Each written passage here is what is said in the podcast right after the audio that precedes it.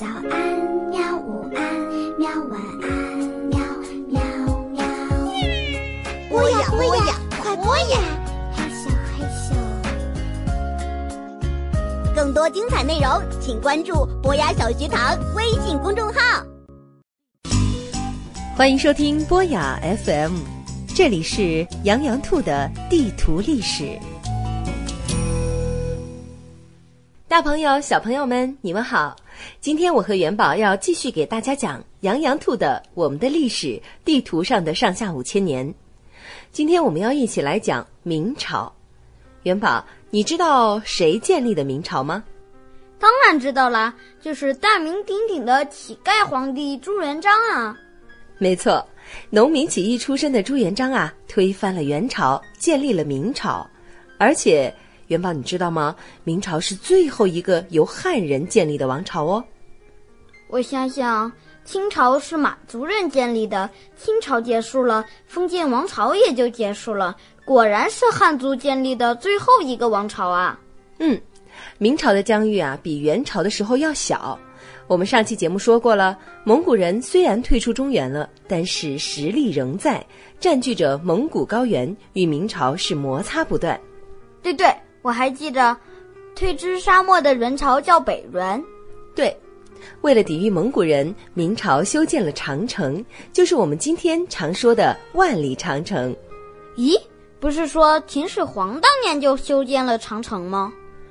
秦朝的长城只是把当年其他几个诸侯国的长城连起来了，整体长度呢比较短，而且是用夯土的方法建造的，不够结实。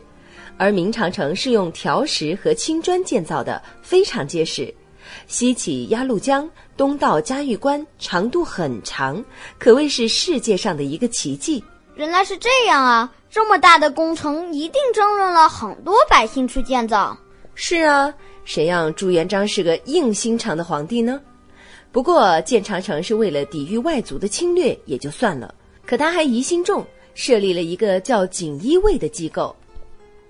我在电视上好像看过，好像是个特务机构，确实是特务机构，专门侦查和监视官员的。官员们每天说了什么，做了什么，结交了什么人，都被打听得一清二楚。啊，一点隐私都没有了？这还不是全部呢。朱元璋怕自己死后那些功臣们造反，所以啊，就找了很多理由杀掉了功臣，最后甚至连宰相也杀了。而且规定再也不设宰相的官位。朱元璋这么做是为了什么呢？为了把大权全都掌握在皇帝的手中啊！可是凡事都有利有弊吧。对于朱元璋来说，没了宰相，大权在握；可是另一方面呢，没有宰相分担皇帝的公务，皇帝可要忙死了。不管什么公文，都得皇帝亲自批阅。那皇帝岂不是很辛苦？是啊。不过好在朱元璋是穷苦出身，做过和尚，做过乞丐，能吃苦，很勤快，堪称是劳模皇帝。难道明朝的皇帝都和朱元璋一样是劳模皇帝吗？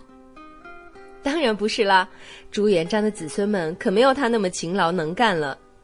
不过其实这个也不用担心了，只要把宰相的官职恢复就好了嘛。你想的太简单了。老祖宗立下的规矩怎么能随便破坏呢？那怎么办呢？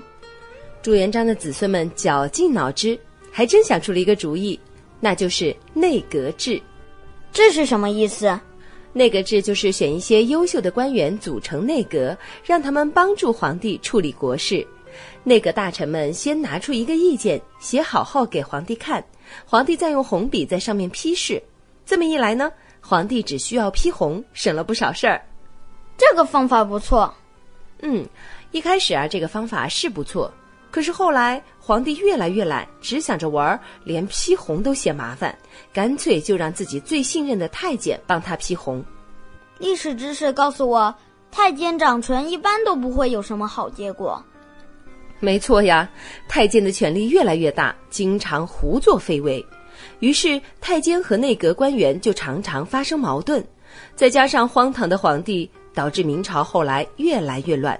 最后，农民起义领袖李自成攻入北京，明朝的最后一个皇帝崇祯皇帝自缢，明朝就灭亡了。李自成就是那个李闯王。是的，不过李自成建立的政权并没有坚持多久，就被入关的清军给打败了。